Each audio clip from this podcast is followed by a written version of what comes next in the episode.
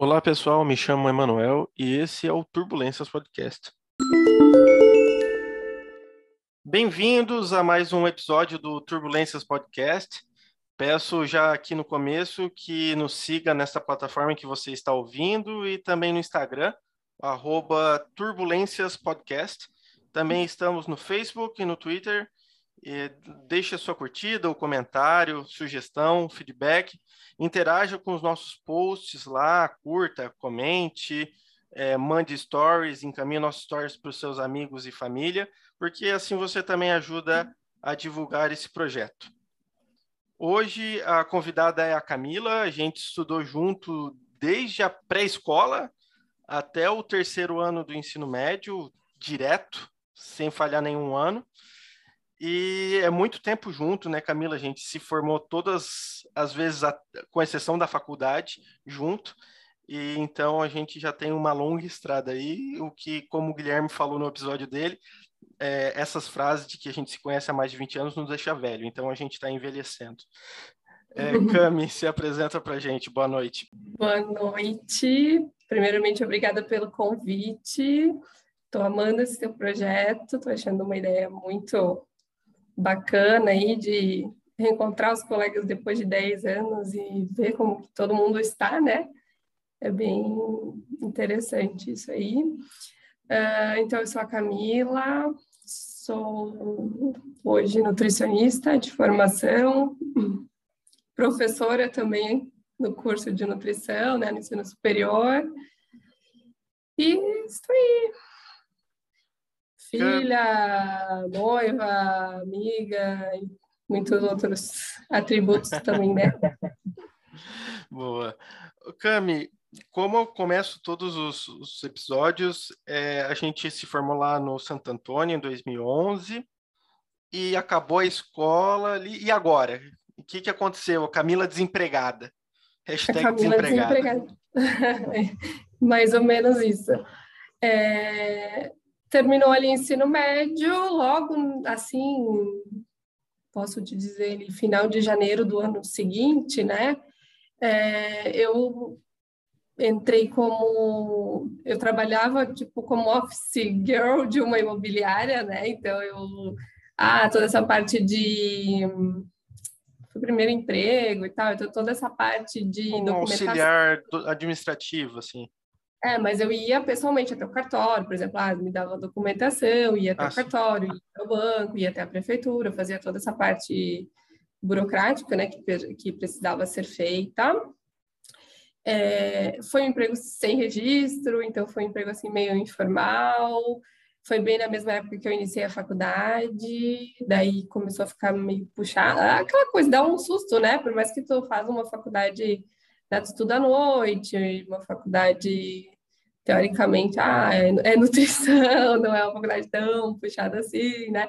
Mas é, ficou puxado pela por não estar habituado àquela rotina, né?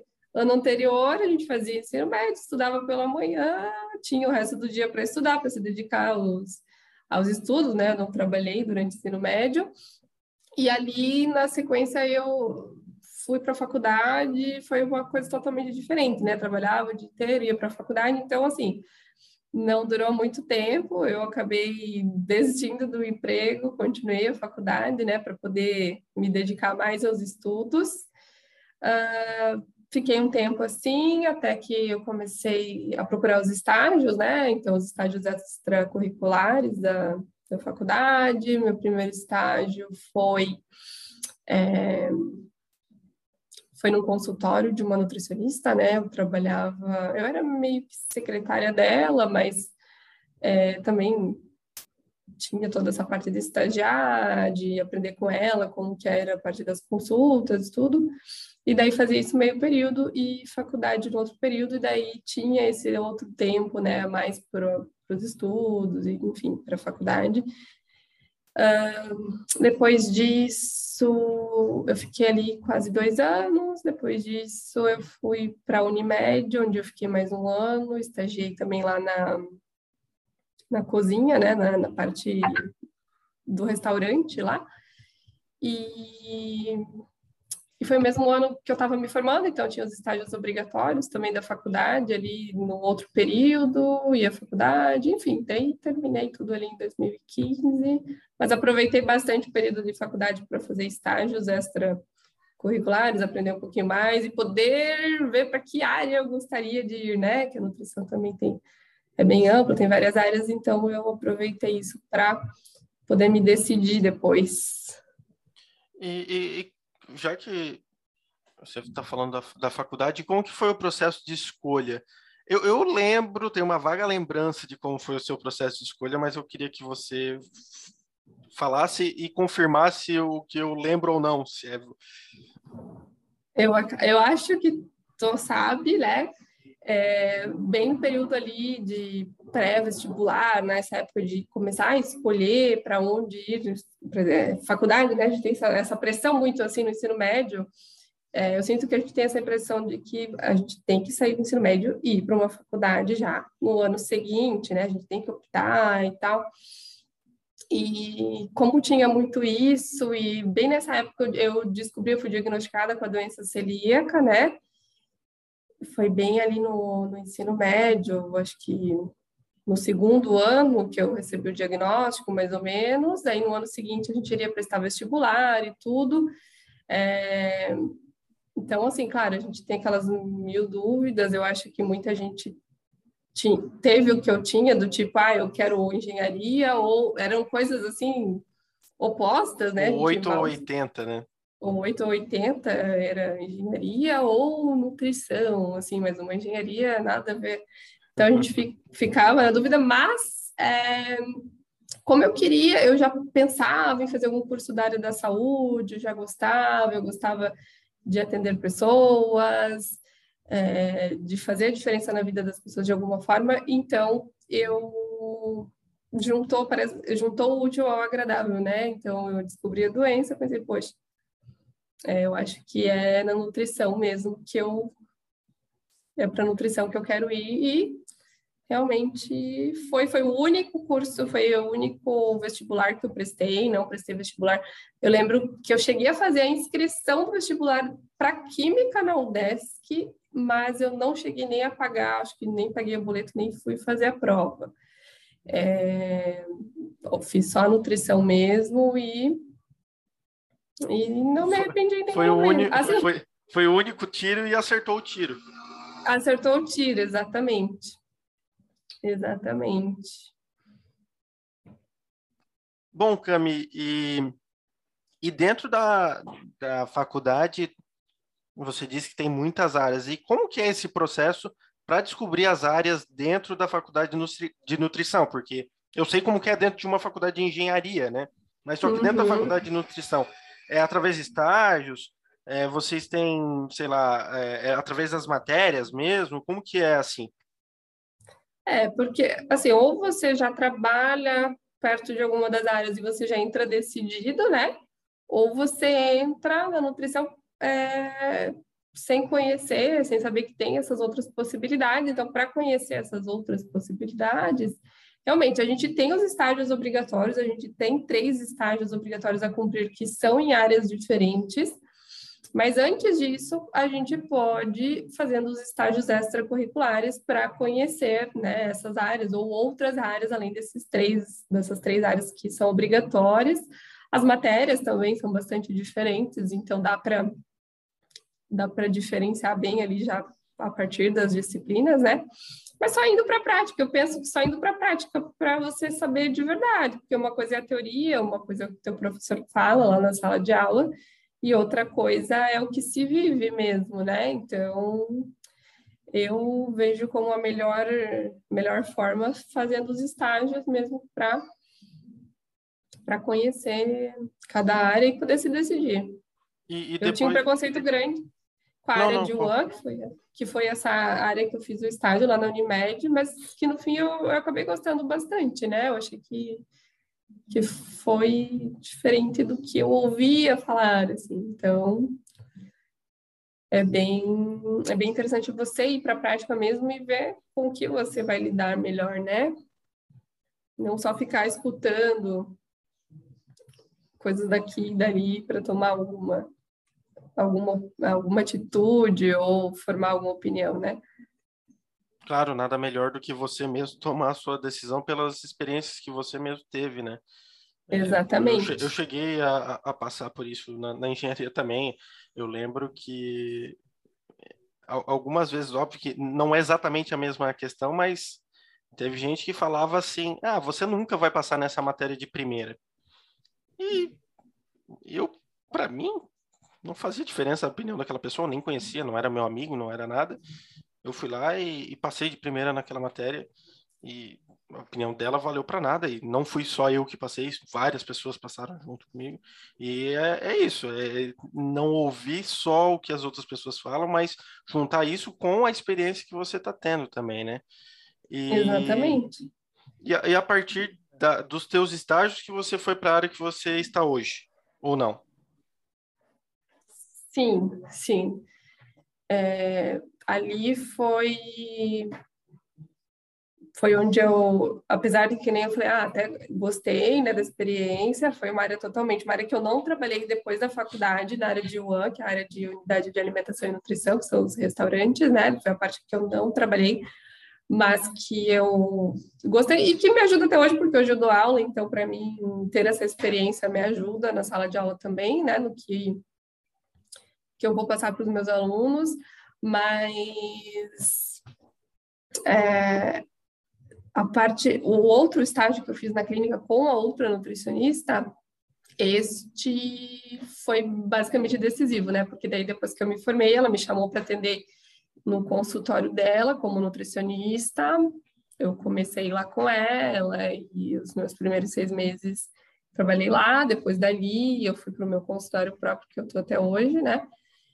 E estou aí na área clínica até hoje, desde que de que eu me formei, eu, eu sempre atendo em consultório. E, e, Camila, qual que é o maior desafio que tu vê hoje para ti na, na área de, de, de nutrição na, na, clínica, né, que tu está falando, né? O maior Você vê desafio. que é um, um, um grande desafio é, hoje, é, sei lá, é a concorrência, é a atualização constante, é um mix, o que que você vê assim que ou outra coisa que eu não falei, obviamente. É, eu acho que concorrência é aquela coisa que tem, tem lugar para todos, assim, né? Eu acho que isso não é algo que me, me preocupa tanto, mas assim, em relação ao paciente mesmo, né? A gente às vezes é, toma, quer tomar todas as dores, quer fazer, às vezes quer fazer tudo pelo paciente e nem sempre ele quer fazer por ele mesmo. Então, é, isso eu acho que é um desafio bem grande, né? Porque a gente, às vezes, como profissional, vê, enxerga o problema, enxerga a solução, mas o paciente ainda está relutando ali, ainda não quer, não quer ser, ser ajudado, não quer se ajudar.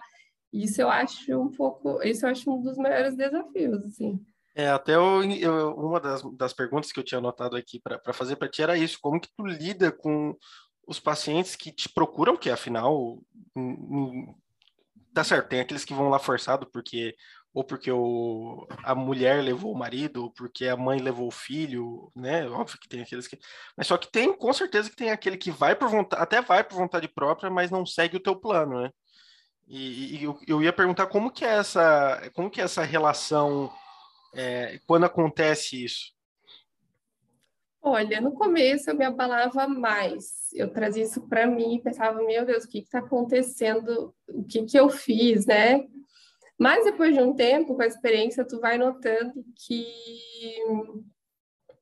que é cada um no seu tempo, cada um tem o seu tempo para as coisas, né? Como tudo na vida nem todo mundo está preparado, a pessoa pode até ela tá, ela, ela tá começando a enxergar que ela tem problema, que ela precisa de ajuda, mas ela ainda não está preparada para a mudança, né? Ela não está preparada para tudo que ela vai precisar passar para atingir determinado objetivo. Então, nem sempre, nem todo mundo vai estar preparado. E eu vejo hoje como como algo assim de cada pessoa mesmo, sabe? Assim como quem quem também emagreceu muito, por exemplo, me procurou para um objetivo de emagrecimento e realmente deu muito certo, também não, não fui eu, foi, a, foi um esforço da pessoa mesmo, né? A pessoa que realmente foi lá e fez acontecer. Então, hoje eu vejo que tem muito, aprendi a lidar dessa forma, assim, que cada um tem o seu tempo no, no processo, tem alguns que vão é, atingir seus objetivos muito mais rápido que outras pessoas.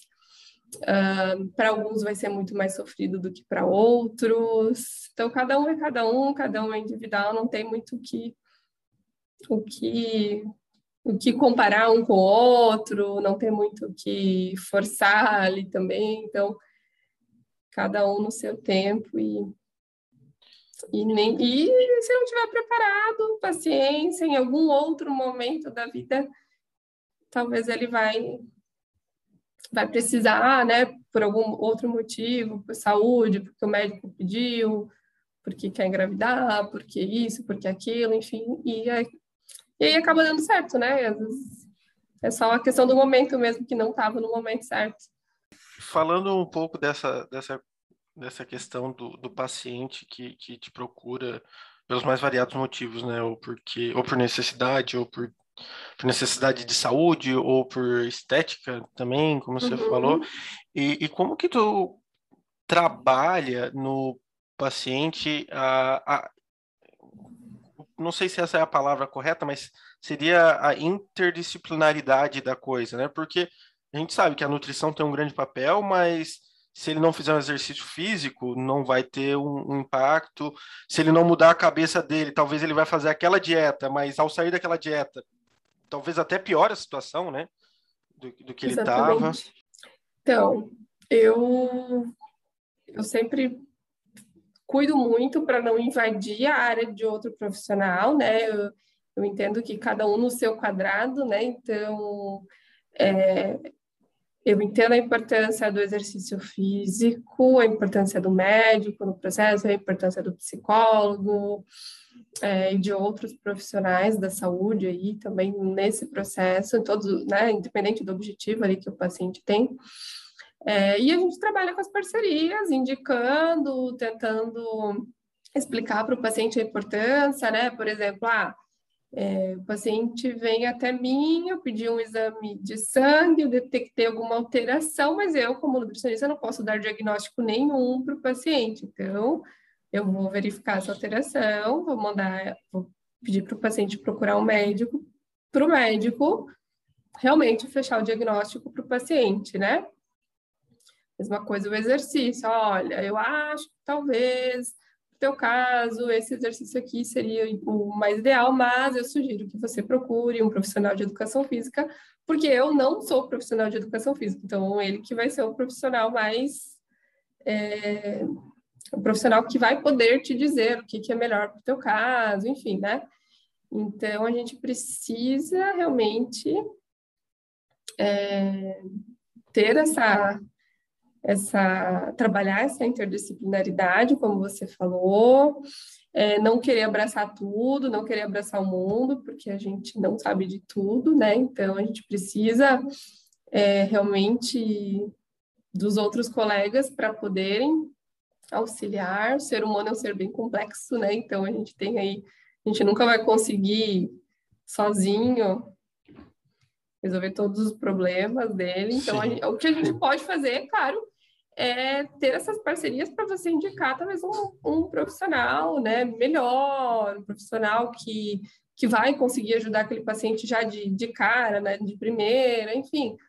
É, os pacientes também confiam muito na gente, então eles pedem as indicações dos profissionais, e por isso a gente faz esse, essas parcerias, mas a gente sozinho não consegue nada, né? Isso Sim, com certeza. É, como disse, não, a gente não resolve tudo sozinho, né? Não consegue. É. Resolve Só aquilo que. nutrição já tem coisa da... demais para estudar. Ainda imagina se a gente tivesse que entender de exercício, entender de um pouquinho de medicina, um pouquinho de farmácia, seria. seria demais, né? Ia, alguma coisa não ia sair bom, né? Sim, com certeza. E, e, uma pergunta que eu acho que vai, eu vou colocar ela como fixa aqui, porque eu fiz para os outros episódios, e que eu acho, eu passei a achar ela interessante porque eu vejo que em todas as profissões acaba tendo um pouco disso. É, como que é o teu processo de criação? Então, como eu disse lá com, no episódio com o Luiz, eu perguntei o processo dele de criação com os textos e as obras né, dele na arquitetura. O Guilherme, eu perguntei como que é o processo de criação dele dos textos, contos. E como que é o teu processo de criação de um cardápio, por exemplo, de um, de um planejamento é, alimentar, né? Para um paci paciente, chama também, né? Imagina. Sim, paciente, cliente, enfim. Mas realmente é, primeiro, a consulta ela é a, é a peça-chave, né? Você tem que fazer as perguntas é, certas durante a consulta para poder captar o máximo de informações possível sobre aquele cliente, sobre aquele paciente. E na hora de montar o cardápio, porque normalmente a, a montagem do cardápio ocorre sem o paciente estar junto, né? Ocorre em outro momento. Então, é, você precisa, nesse momento, já ter coletado várias informações para, na hora do planejamento, você saber do que aquele paciente gosta, do que aquele paciente não gosta, porque não adianta querer fazer uma dieta forçando, obrigando ele a comer determinados alimentos que você sabe que ele não vai aderir a essa dieta, né? Então, a primeira coisa que ele vai fazer é abrir ali a tua dieta e nunca mais olhar para ela, excluir o teu e-mail ali, entendeu, né? Nunca mais vai retornar. Então, claro, precisa ter o máximo de informações, conhecer como que é o hábito né, alimentar desse paciente, como que ele costuma se alimentar normalmente, uh, se ele tem alguma restrição, seja por uma intolerância, por uma alergia, ou mesmo por não gostar de algum, de algum alimento, Uh, como que é a condição financeira dele, porque a gente sabe que tem alimentos que são bem mais caros que outros, né? Tem gente que gosta de coisas mais elaboradas, tem gente que tem alguém para cozinhar o dia inteiro para ele, tem gente que não tem tempo, então precisa saber disso também, né? Do tempo. Então, assim, conhecer o máximo do paciente possível e tentar trazer bastante para a realidade dessa pessoa, né? Na hora da, da criação ali. Então, se eu sei que ele não vai ter tempo de preparar determinado café da manhã porque ele sai correndo de casa, eu não posso querer que ele bata isso no liquidificador e faça mais uma panqueca e suje mais um, uma frigideira e faça mais isso e mais aquilo, porque não vai dar certo, né? Então, sim, a gente precisa ser bem criativo, precisa, né, também ter receitas práticas na mão ali para que, que a dieta seja gostosa, né? Seja prazerosa de certa forma, mas que também não seja tão complicada, enfim. Então, mas eu vejo como fundamental conhecer bastante sobre o paciente, não fazer aquilo que eu acho que é melhor para mim, ou que é mais bonito. Eu sempre falo para o paciente, não adianta ser bonito no papel e não ser e você não saber aplicar. Então, se o paciente por algum motivo tem algum apego a algum tipo de alimento que, por mais que não seja o alimento mais saudável do mundo, Semana passada eu atendi um paciente que toma Coca-Cola, assim, dois litros de Coca-Cola. Tem gente que vai refeição. ouvir isso que vai se identificar. É... Não vou citar nomes, essa pessoa poxa. sabe de quem que eu estou falando. eu não, claro, né, não precisa nem, nem eu achar alguma coisa, todo mundo sabe que não é o melhor alimento do mundo, enfim, mas se eu cortar bruscamente tudo, toda essa Coca-Cola, né, esse refrigerante aí desse paciente, o que, que vai acontecer, né? Ele vai se manter na dieta por um bom tempo? Ele vai conseguir atingir o objetivo dele? Alguns, talvez sim, porque tem gente que realmente, né, é, que consegue funciona no 8 ou 80, tem, tem ser mais radical, assim, né? É, que prefere dessa forma isso, isso, é, isso é também curioso, porque tem paciente que prefere dessa forma. Não, que, que eu não tenha nada mesmo para não, entendeu? Porque se eu ver que foi um pedacinho, daí eu já, já acho que, que, já posso tudo, né? Mas tem outros que precisam manter, às vezes, um, um pouquinho ainda na dieta, é, dentro, claro, de um, de um todo um contexto alimentar, né? Saudável, mas que ele consiga manter um pouquinho para é, poder levar por mais tempo, para não ser tão sofrido assim. Então, precisa muito conhecer a realidade de cada, de cada um, né? E, e Camila, até também é, eu estava pensando aqui que tem muito a, a, nutrição, eu acho que ela está ligada diretamente a uma coisa que nos dá muito prazer, que é comer, pelo menos. É, é difícil. Eu não conheço ninguém, eu acho que não gosta de comer ou que não tem não uma comida fa favorita. É, que uhum. diz assim, não, ah, eu só como porque eu preciso sobreviver. Eu, sinceramente, eu não, não conheço ninguém assim. Deve existir porque existe, né, pessoas de todo, todo tipo, né? Uhum. É, tanto que eu conheço pessoas que já me disseram que, que só dormem porque não gostam de dormir. Eu, por exemplo, amo dormir. Mas tem, eu conheço gente que falou assim: não, se eu não precisasse, eu não dormia, eu só durmo porque eu preciso. E As pessoas acho... que dormem três horas por noite. e então, para comida eu já não, não conheço ninguém assim. Então tem, é, é muito difícil, eu imagino, é, conseguir lidar com isso e com outra coisa que eu acho que deve pesar bastante, que você até citou ali, que é o bolso também, né? Porque a gente ouve muito, é, é pelo menos eu vejo essa discussão de vez em quando, tá na televisão, ah, comer, comer saudável é caro, comer saudável é barato, e fica essa briga. E eu falo por experiência própria, é, nos Estados Unidos, quando eu morei lá, cara, é muito barato comer mal, muito barato, uhum. muito barato. Você, você ia no, no McDonald's por 2 dólares, você tinha uma refeição completa. É, a gente não pode converter, né? Porque tô a gente está falando do padrão de vida americano. E aqui no Brasil, como que você vê essa questão social da comida, querendo ou não, que, que entra essa questão de, de dinheiro mesmo para comer bem e, e, como que tenta encaixar aí no meio?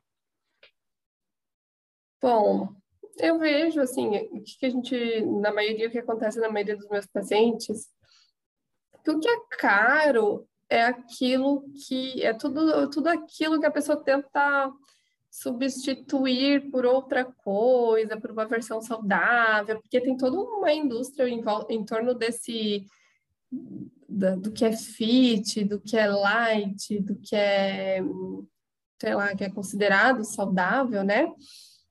Então esses alimentos realmente eles são bem mais caros do que os convencionais, porque as versões convencionais deles, né? Porém, quando a gente fala de alimentação saudável baseada em vegetais, baseada em frutas, arroz, feijão, aqui no Brasil, pelo menos, a gente pode dizer que que não, não a gente não pode dizer que é mais caro do que comer uh, fast food, comer outros alimentos, né? O que existe, claro, é que não é, talvez não é tão prático quanto esses outros alimentos que você vai lá, compra ali no, no, no fast food ali e tá pronto na mão, né? Talvez você vai exigir um preparo um pouquinho maior e tudo mais. Mas a gente fala também, fruta também é um fast food, né? Não é tão difícil assim você ir lá descascar uma banana e comer, você pegar uma maçã e se alimentar. Então, depende também. Eu acho que é, a, maior, a maior dificuldade é lidar com essas desculpas também, que o pessoal pessoal dá, sabe? De que é mais caro, de que é mais difícil, porque é, é o que é mais difícil realmente, é quando se você quiser algo mais elaborado, né? É mais caro quando você quer algo mais elaborado. Eu quero um, um biscoito sem açúcar, sem glúten, sem lactose, daí realmente você vai pagar três, quatro vezes mais do que num biscoito convencional. Ah, eu quero um. Ai, agora tem muito, tem muitas opções, muitas, muitos produtos aí no mercado, né? Barrinha disso, barrinha daquilo. O Cofit assim, no nome tem custa três vezes mais e não tem, não traz três vezes mais benefícios necessariamente. Exatamente. Então nessa parte, realmente, se você quiser algo, mas aí ao mesmo tempo você vai estar tá enchendo a tua, por mais que seja fit, que seja isso, aquilo, mas é, são produtos industrializados da mesma forma, né? Então, você vai estar tá também baseando a tua alimentação numa, numa refeição industrializada. Então, eu vejo que se você realmente consumir mais comida de verdade, que a gente fala, mais, quanto mais próximo da natureza, não é tão, tão mais caro assim, né? Claro que existe, existem outras outras questões, né, no, no quesito ali de, de realmente da população que passa fome, né, que envolve daí políticas, enfim, mas trazendo assim para mim a realidade do meu consultório, o que eu vejo mais é isso, é, é o pessoal querendo enfeitar muito, né? Enfeitar muito ali a, a, as refeições e daí realmente tendo que desembolsar um pouquinho mais, mas quando se trabalha no básico ali é bem tranquilo de, de manter, né? Talvez lá nos Estados Unidos, que a realidade é outra, né? Que realmente o fast food é muito mais em conta do que você até questão, alimentos. Até questão cultural também, né? Eu, eu imagino que impacta muito nisso, é, questão de como que é a estrutura das refeições, né? Aqui no Brasil a gente tem um determinado a gente tem café da manhã, a gente almoça bem, né?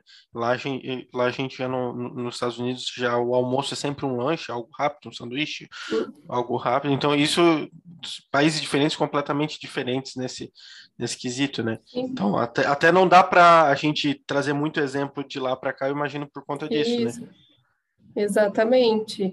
Tem outro estilo de vida, outro outra carga horária de trabalho também, né? Então isso faz com que fique bem mais tempo fora de casa e realmente acaba optando por alimentos mais rápidos, enfim.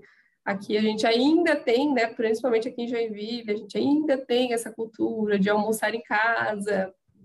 A gente consegue ter esse tempo, né, de, de fazer mais refeições em casa. Então a gente ainda é, não fica tão refém desse tipo de, de produto, né? Sim. E, Cami, voltando um pouquinho a, a, eu, vou, eu vou puxar para esse lado porque eu sei dessa informação. E como que você foi para o mestrado? Queria que, porque você, eu sei que você fez o mestrado, né, na, na UFPR. E como que, e como que, que surgiu o mestrado na tua vida? Porque eu, diferente de alguns amigos meus que saíram direto da faculdade para o mestrado, não, você deu um tempinho ali, né? Isso. Entre eu, a, ter, terminar a graduação e começar o mestrado. Foi até curioso, assim, eu tinha a... Eu sempre busquei, durante a faculdade, saber como que era, entrar no mestrado, é, dar aula, eu tinha um certo interesse, né? Minha mãe já é professora, assim como a sua era também, né? Então, é, já tinha um pouco desse não, não de vontade de ser professora em si, mas assim, sempre tinha os comentários do tipo, ah, dar aula em ensino superior é legal, enfim, tal. É, por que que tu não tenta um mestrado? Tinha algumas influências, assim, né, posso dizer. E com isso eu vinha buscando, tentando durante a faculdade descobrir como que fazia para entrar no mestrado, enfim, o que, que precisava ter. E mas assim, nada muito muito certo, tanto que eu não saí da faculdade já para entrar no mestrado, né? fiz faculdade numa escola, numa faculdade privada que não tem muito incentivo à pesquisa, não tem muito incentivo assim esse tipo de projeto de pesquisa, enfim, então não, não tinha muito muito esse negócio de já emendar, né, logo depois da faculdade. Mas eu vinha tentando descobrir como que fazia para chegar lá. E daí, quando eu cheguei nos estágios, eu via os professores lá do estágio, pensava, poxa, deve ser legal trabalhar com isso também, né? Deve ser legal orientar estágio e tal. Porque ali no estágio você está ensinando as outras pessoas como que, é, como que realmente ela vai ser aquele profissional, né? Como que faz para ser nutricionista, por exemplo. Então, isso me despertou certo interesse. Mas, enfim, daí saí da faculdade, é, sem muita perspectiva. Depois, no, em 2000, eu terminei em 2015, fiquei em 2016 parada. 2017 eu iniciei uma pós, uma especialização, né? Fiz a especialização e depois até, depois eu estava pensando assim, ah, talvez o próximo passo depois da especialização poderia ser um mestrado. Mas ficava nisso, às vezes dava uma olhada no edital ali para saber como é que era, mas achava que era uma coisa muito complicada e não, não levava muito para frente. Até que um belo dia, uma colega minha me mandou uma mensagem assim: ai, Cami, tu quer é, eu estou pensando em fazer, em inscrever no processo seletivo lá da UFPR para o mestrado, só que eu queria alguém para ir junto e tal, tu não quer ir? Daí eu, ah, quero, porque eu, na minha, na minha, como eu já tinha pensado nisso, em, em terminar a pós, isso eu estava fazendo a pós ainda quando ela fez esse convite, né? A minha ideia era terminar a especialização, e daí depois, quem sabe, né, começar a buscar um mestrado, enfim. E eu achei uma oportunidade boa para testar, né? Para, ah, vou fazer a prova, né? O processo seletivo é, era composto, a primeira etapa era uma prova, depois, se não me engano, um projeto de pesquisa, entrevista, enfim, falei, ah, vou participar só para ver como é que é, porque eu tenho certeza que eu não vou passar, mas eu vou ver como é que é para numa próxima eu passar, né? Vou fazer o teste, porque era coisa assim muito, era tudo muito em cima da hora. Ela me convidou ah, tipo, em abril, em junho já era o último prazo lá para enviar as coisas, a inscrição. Só que no fim foi dando certo, a gente foi passando em todas as etapas, eu e ela, e a gente passou. Daí, quando eu vi, eu já estava dentro do mestrado, não tinha nem terminado a especialização, e estava terminando, assim, era quase. terminava no mês, e o mestrado já tinha começado no mês anterior, mas quando eu vi eu já estava lá dentro, sabe? Não, não foi uma coisa muito plane... assim, como é que eu posso dizer? Tinha a, a intenção, mas não tinha sido muito planejado para acontecer naquele momento, daquela forma, lá na UFPR, não, não, não tinha sido nada muito planejado mesmo, sabe? Mas aí quando eu vi, já estava lá dentro e... Aconteceu? Foi, é. Isso aí, então... E é algo bem e, e, a partir do mestrado que surgiu o convite para dar aula ou não, ou não? Ou foi algo também externo a isso e que, que é, veio? daí porque o mestrado ele puxa, né? Como o mestrado é acadêmico, ele puxa um pouquinho para esse lado da docência, né? Claro que a maior parte da carga horária é voltada para pesquisa, mas a gente tem uma carga horária a ser cumprida na docência e algumas disciplinas voltadas para isso também, né? Aí, assim, quando, é, eu já comecei, eu estava, eu acho que no terceiro semestre do mestrado, eu já estava começando a buscar vagas de emprego como professora aqui, para já me colocar no mercado como professora. Daí eu não, não tinha conseguido, porque a maioria pedia que o mestrado já estivesse concluído, precisa estar concluído para você conseguir ingressar, né? Aí eu veio a pandemia, eu terminei o mestrado ali no meio da pandemia. Quando eu estava quase terminando, assim, na mesma semana que eu ia defender meu mestrado, eu consegui uma vaga como professora, que é onde eu estou até hoje, né? Então, é, não teve, claro que o mestrado teve um peso para conseguir a, a vaga, né? Mas não teve muita relação, não teve uma relação muito direta uma coisa com a outra, assim, sabe? Entendi. Não foi algo que o mestrado te encaminhou diretamente, né? Não, não. Foi, foram coisas separadas. Foi, foram coisas separadas. Ô, Cami, e qual que, é a tua, qual que foi a tua pesquisa, por favor, em termos leigos, né? Porque no, no mestrado. tá. Eu estudei, como eu fiz a minha especialização na área de nutrição esportiva, meu TCC da faculdade já tinha sido nessa área também. É, e como no processo seletivo a gente tem que mandar um projeto e tinha sido assim tudo muito rápido, eu acabei mandando meio que um projeto do meu TCC ali, enfim, dei uma adaptada, enviei. É, a gente acabou estudando, no fim das contas, claro que muda um pouco, né, porque tem que ver também o que é relevante para a ciência, enfim, o que é relevante para ser estudado mas eu acabei estudando a efetividade da suplementação de extrato de chá verde para recuperação muscular pós-exercício. Então, a ideia foi verificar se esse extrato de chá verde, na forma de suplemento, ele ajudaria na recuperação muscular depois do exercício, né? Porque quando a gente faz exercício físico, normalmente a gente fica com aquela dor, é, a, a famosa dor tardia, né? Dor muscular tardia, que dói lá começa a aparecer lá 24 horas após o exercício, fica doendo. Sei como que é, um abraço pro Diogo, em breve ele estará aqui. Exatamente, então aquela dorzinha ali que você tem lá depois lá do Diogo, é a dor que, que fica incomodando ali, né? mas que sinaliza, claro, que teve alguma lesão muscular, enfim. E a ideia é trazer, era trazer essa recuperação, principalmente para atletas que têm é, por exemplo, vamos algo né, que todo mundo conhece a Copa do Mundo. O jogador tem tem jogos assim, não tem muito descanso entre os jogos, né? Então ele teoricamente ele precisa se recuperar rápido para estar de pé no próximo jogo, estar lá de boa, sem nada doendo, enfim. Então essa seria a intenção, promover essa, essa recuperação mais rápida para que esse atleta tenha uma certa qualidade de vida, enfim. Uh, então, basicamente foi isso, só que eu fiz uma revisão sistemática, né? Não cheguei a fazer pesquisa. É, experimental? Experimental, exatamente. Foi revisão de outros artigos.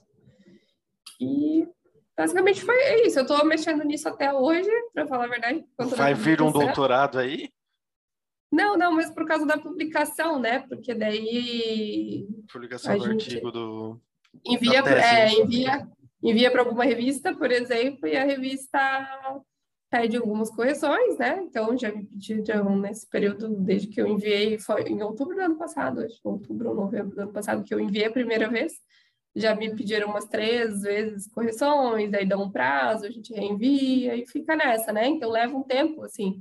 Então, eu posso dizer que eu terminei em agosto do ano passado o mestrado, mas eu ainda estou mexendo até hoje com essa, com essa pesquisa.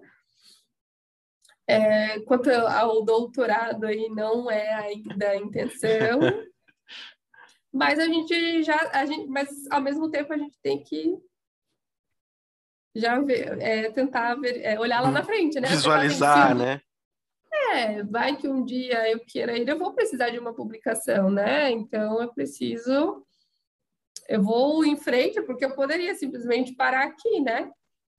Não prosseguir com a publicação. Porém, né, eu fiquei lá, eu estudei dois anos também com essa intenção, então a gente sabe que lá na frente isso pode fazer falta se a gente não, Sim.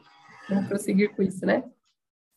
Ô Camila, e assim, é, a gente hoje, falando né, de nutrição de forma geral, não, eu não vou entrar nem nessa questão de influencers que hoje tá cheio por aí que não entende, não são nutricionistas e dão dieta. Não vou entrar nessa, nessa discussão porque não, não é o foco aqui.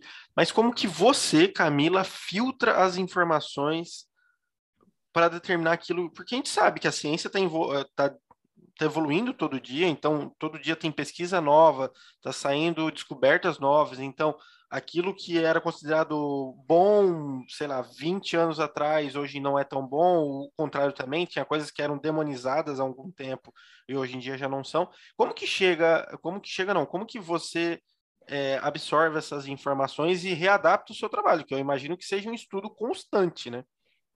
Sim, é um estudo constante. É, depois do mestrado, isso mudou bastante na minha visão, assim, né? A gente tem que cuidar para não ir muito na onda, porque tem muita tem muita influência de indústria, né, de mídia, dessas digital influencers aí, então nem tudo que se fala é verídico, né? Então a gente precisa se embasar mais na ciência para poder tomar determinadas condutas ou não, né? Então, a gente precisa realmente buscar mais artigos, buscar talvez por revisões sistemáticas aí para verificar se realmente algo é efetivo ou não. E enquanto não se tem evidências suficientes, a gente não. Porque o que acontece muito é ah, sair um artigo aqui que falou que, é, sei lá, não, um exemplo assim, ah, saiu um artigo aqui que falou que comer, sei lá, é, é, nós da Índia emagrece. Mas aí você precisa, né, realmente verificar, tá? Foi um estudo, como que esse estudo foi feito? A gente precisa ser bastante crítico nesse ponto, né? Porque nem tudo é, realmente tem uma qualidade boa, nem tudo, por mais que seja científico, mas a gente não né, tem, tem que realmente verificar a procedência, que tipo de estudo que era, é, com quantas pessoas foi feito, se esse estudo não foi patrocinado, enfim, existem N fatores aí para serem observados. Então, o primeiro passo é é calma quando vem uma informação, assim, porque às vezes vem, às vezes vem assim, a gente fica sabendo às vezes as coisas pelo paciente já, né? Ele já viu na internet lá por não sei quem, não sei o quê.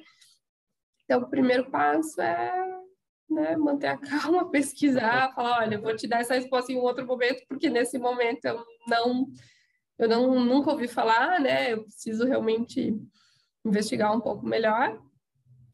E daí você realmente se embasar para poder é, dar esse retorno e verificar se realmente aquilo tem algum fundamento ou não, né?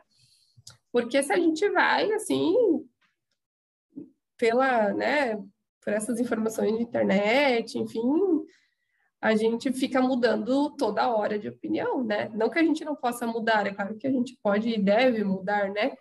Mas o que eu quero dizer é que, que é, é, tanta informação, né? Uma hora é bom, outra hora não é bom, outra hora é isso, outra hora é aquilo, que se a gente não se, se embasar direitinho, a gente se perde mesmo, né? Então, eu vejo assim que que é basicamente isso, é, é buscar a informação correta no lugar correto, e se não tiver ainda, se for só um estudo isolado, um ou outro, não, não, não se pode, não é suficiente para provar algo, não, né? Entendi. E, e, e Camila, agora é, indo um pouquinho menos profissional, é, o que, que tu gosta de fazer que tu perde a noção do tempo? Eu perco a noção do tempo? É. Ai, nossa, eu amo dormir, né? Então, assim, a noção do tempo mesmo. Uh, uh, gosto muito de ir para praia, é uma das coisas que eu mais gosto de fazer, de ficar lá se deixar, eu vou todo dia, né? Tô louca para que chegue logo o verão, para que dê uns dias de sol para ir de novo. Um, gosto de estar com minha família, com meus amigos, enfim, então tem várias coisas assim que eu poderia dizer que eu gosto de fazer que, que perderia a noção do tempo, né? E, e qual que é o teu objetivo hoje? Não precisa ser profissional, pode ser qualquer coisa, tá? Se você não quiser falar também, eu pulo, eu pulo questão. objetivo é cada dia ser melhor, né? Uma pessoa melhor. Eu acho que, que por trás de, do profissional sempre tem uma pessoa, né? Então a gente tem que buscar sempre estar evoluindo como pessoa para poder ser melhor para o paciente, para o outro aí, para a sociedade. Então eu acho que, que é basicamente isso, né? Tentar sempre é, melhorar cada dia, não como profissional, não para ser a, a, a, melhor profissional, para ser reconhecida por tal coisa, mas para ser melhor para o meu paciente, para ser melhor para quem realmente precisa ali de mim. Então, basicamente isso. E, e, e Camila, outra pergunta nessa, nessa mesma linha do do que, que tu duvida na nutrição, por exemplo, assim, é, é uma pergunta aberta mesmo, subjetiva. Eu duvido, eu duvido que exista a fórmula mágica para o emagrecimento, né? Porque tem muita gente aí que, que tem N fórmulas mágicas aí, mas até hoje ninguém me convenceu que existe, que não, né? Algo que não precise de esforço, que não precise cuidar da alimentação, cuidar do exer é, fazer exercício, que, que emagrece assim tão simples. E, e como e a, e a, tua a doença celíaca hoje, obviamente ela te acompanha, né? E vai te acompanhar para sempre. É, ela te influenciou alguma coisa depois. Óbvio que ela te influenciou na escolha, né? Como eu disse lá no começo. Mas hoje ela uhum. ainda te influencia ou não? Você já resolveu com ela? Ela já me ajudou a chegar até aqui, agora eu só lido com ela. É, foi um processo, né, de aceitação, de... Foi difícil, vou te falar, assim, que é...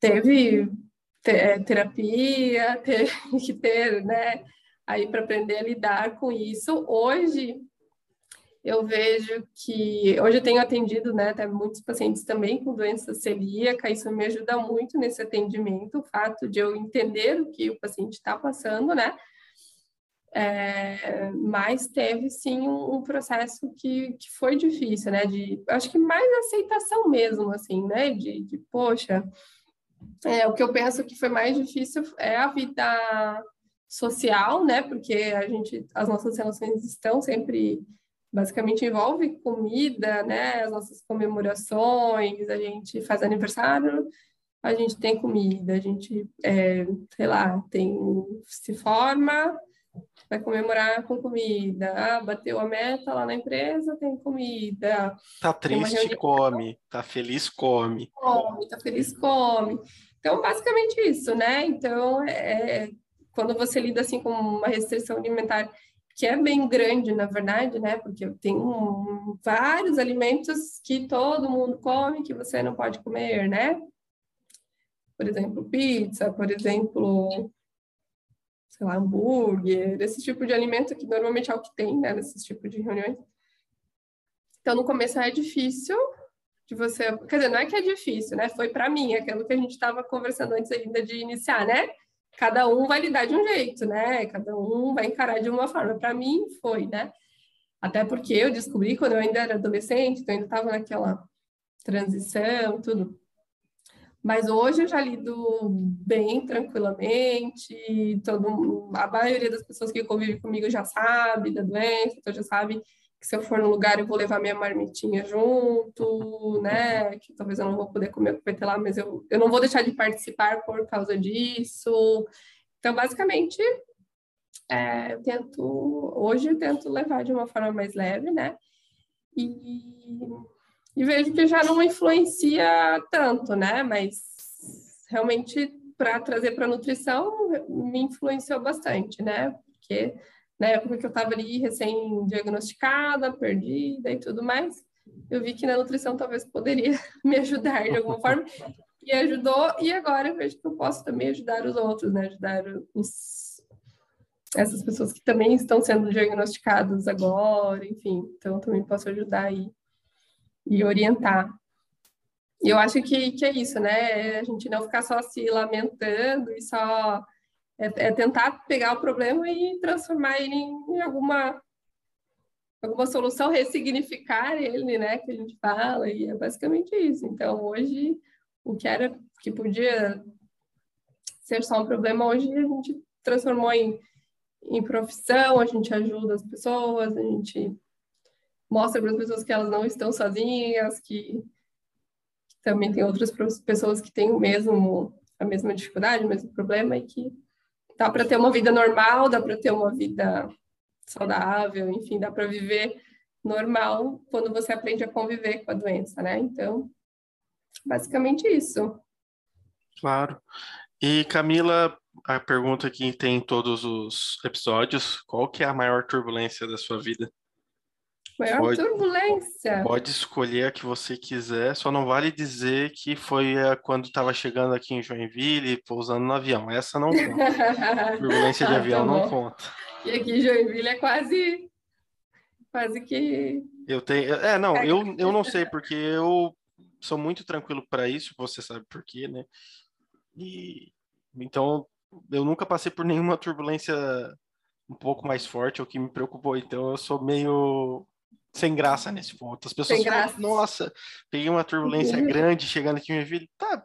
Hum, eu nunca peguei, não sei como que é, porque eu nunca acho turbulência forte o suficiente, até provavelmente eu pegar uma realmente severa, né?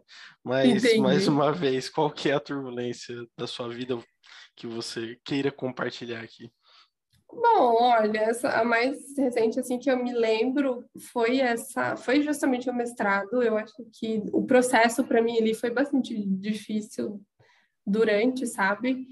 É, de lidar com, com a pressão que, que existe lá dentro, com, com esse negócio de eu morar aqui, estudar lá, ir voltar várias vezes, às vezes mais de duas, três vezes na semana, fazer esse bate Você morava, mora em Joinville, né? E trabalhava é, Joinville estudava em Curitiba. Curitiba. E, Curitiba. E basicamente, na época, era tudo presencial, né? Ficou só online no último semestre, que foi, na, que foi a pandemia que iniciou. Mas antes disso era tudo lá. Então, até uma reunião de cinco minutos com a minha orientadora que eu precisava ter, eu tinha que ir até lá, né? Então, isso foi bastante puxado e emocionalmente também foi é, puxado para mim, sabe? Então, foi bem difícil. Por vários momentos eu achei que não ia que eu não ia, que eu ia desistir antes, que eu não ia conseguir terminar, que eu, eu cheguei a pensar seriamente em desistir, não quero mais. Então foi hoje assim a gente a gente agradece por não ter desistido, né? Mas durante assim dá, dá bastante vontade de chutar o balde e não aparecer mais, sabe? Entendo, entendo. E faz todo sentido porque é, é todo é, envolve deslocamento, envolve o seu trabalho, porque você não deixou de trabalhar para se dedicar exclusivamente é. ao mestrado, né? É, eu, eu, acho que agora isso talvez vai, vai mudar, né? Ou mudou por conta da pandemia. Ah, tinha que ir até Curitiba para falar cinco minutos com a orientadora, agora forçou a ficar em casa, talvez agora isso melhore um pouco para as próximas é, pessoas, né? Então, eu imagino eu consigo imaginar bem a, a sua turbulência, com certeza. Sim. E Camila, para finalizar o nosso quadro bate-volta, jogo rápido, não sei como que eu vou chamar isso, é, quadro eternizado por Marília, Gabi e Gabriela, é o que que, com uma palavra, ou né, um título no caso, né, uma música. Uma música? Ai, Aquela do Renato Russo. Acho que é mais uma vez o nome da música. Não sei dizer. É mais uma vez, é. Depois eu pesquiso e coloco lá no. Dá uma pesquisada. Eu vou colocar nos destaques do, do uhum. Instagram lá, daí eu coloco a certo. Pode deixar. Confirmo contigo antes. Um filme.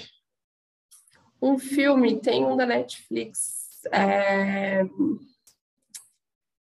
é, do cavalo, da moça que, que se acidentou de cavalo, e eu não me recordo, acho que é andar, montar, rodeio, algo assim o nome.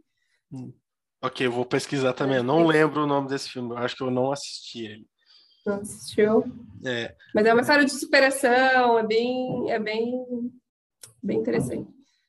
É uma comida, essa é mais fácil uma comida é, é, não, né? fácil, né? mas é difícil, né? Porque tem várias comidas bem bem gostosas, mas eu diria um hambúrguer aí artesanal, nada talvez nada. não esperava isso de uma Nutri.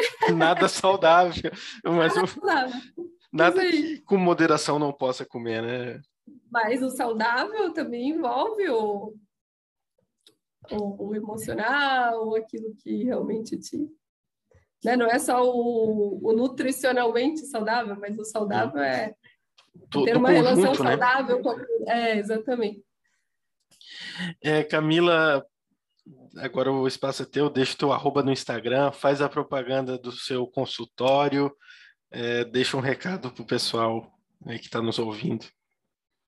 Bom, então meu arroba é, profissional lá é Camila Tavares Nutri, tudo junto. Uh, confesso que eu sou meio relaxada com as redes sociais e trabalhar um pouco essa parte aí no profissional, mas é, tem lá algumas, algumas postagens, algumas informações relacionadas à nutrição. E é isso aí. Muito obrigada pelo convite. Agradeço de novo a oportunidade desse bate-papo aí. E estou curiosa para escutar os próximos aí, os próximos colegas, né? Tem muitos que eu perdi totalmente contato. Por isso que, né, contigo a gente está sempre aí, de vez em quando a gente se encontra, a gente se vê, se atualiza, mas tem uns que a gente nem por rede social não às vezes não não, não fala mais, né? né? Não fala, não vê, não sabe nada. Então, acho bem bem interessante mesmo. Parabéns aí pelo, pela iniciativa. Obrigado, Cami. Eu agradeço muito a tua participação aqui, porque afinal a gente participa da vida um do outro diretamente, né, há muito tempo. A gente brinca que eu já fui em todas as tuas formaturas da vida, né? É, que desde o prézinho a gente estava junto lá. Exatamente. Então, você em mais esse projeto é o mínimo que, que eu poderia fazer, eu acho, pela nossa amizade. Então, te ter aqui me faz muito bem, me deixa muito feliz. Eu agradeço imensamente pela tua presença. E eu agradeço também aos nossos ouvintes é, que ouviram até aqui. Mais uma vez, esse projeto está só começando e eu, go gostaria muito que vocês ajudassem a, a, divulgar. Então, compartilhe nas redes sociais os posts, é, o próprio podcast em si. É, curtam, comentem, mandam um recadinho lá se gostou, a parte que mais gostou, eu vou gostar muito de, de ter essa, essa resposta de vocês e eu vou passar para a Camila também tudo aquilo que chegar até mim e envolver ela também. Então, é, vai ser muito bom. Por favor, sigam arroba Turbulências Podcast. Obrigado mais uma vez por ter ouvido até aqui. Fica um beijo a todos, beijo Camila, abraço, até o próximo episódio. Tchau, tchau. Obrigada, tchau, tchau.